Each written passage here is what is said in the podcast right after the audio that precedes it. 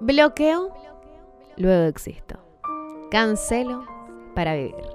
No pienso, harán en la nebulosa. O sea, sí, a veces tengo energía y creo que se puede hacer eso. Pienso que se puede razonar, pensar, dialogar, llegar a un acuerdo con alguien y le doy con todo al arado. Le meto con ayo lo al arado en la nebulosa y una vez más me quedo sin energías, mustia, agotada. ¿Por qué? Porque hay personas con las cuales no podés pensar, dialogar, llegar a un acuerdo, razonar ese recurso de bloqueo de silencio, de archivado, eso a veces yo quiero traspolarlo a la vida real. Es que a veces el bloqueo saludable. Solía decir yo que eso de bloquear es una chiquilinada, que eso de, andar bloqueando, silenciando, etcétera, etcétera, quiere decir que tenés algo que no está cerrado. Y sí, obvio, definitivamente hay algo que no está cerrado.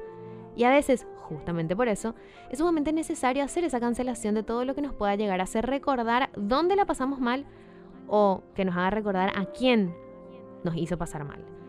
Un buen entretiempo también, o una buena jugada para evitar irte de boca y atropellar así con insultos de los cuales después podés llegar a arrepentirte, al menos si es que estás en una discusión, también puedes llegar a hacer este recurso virtual de bloqueo silencio.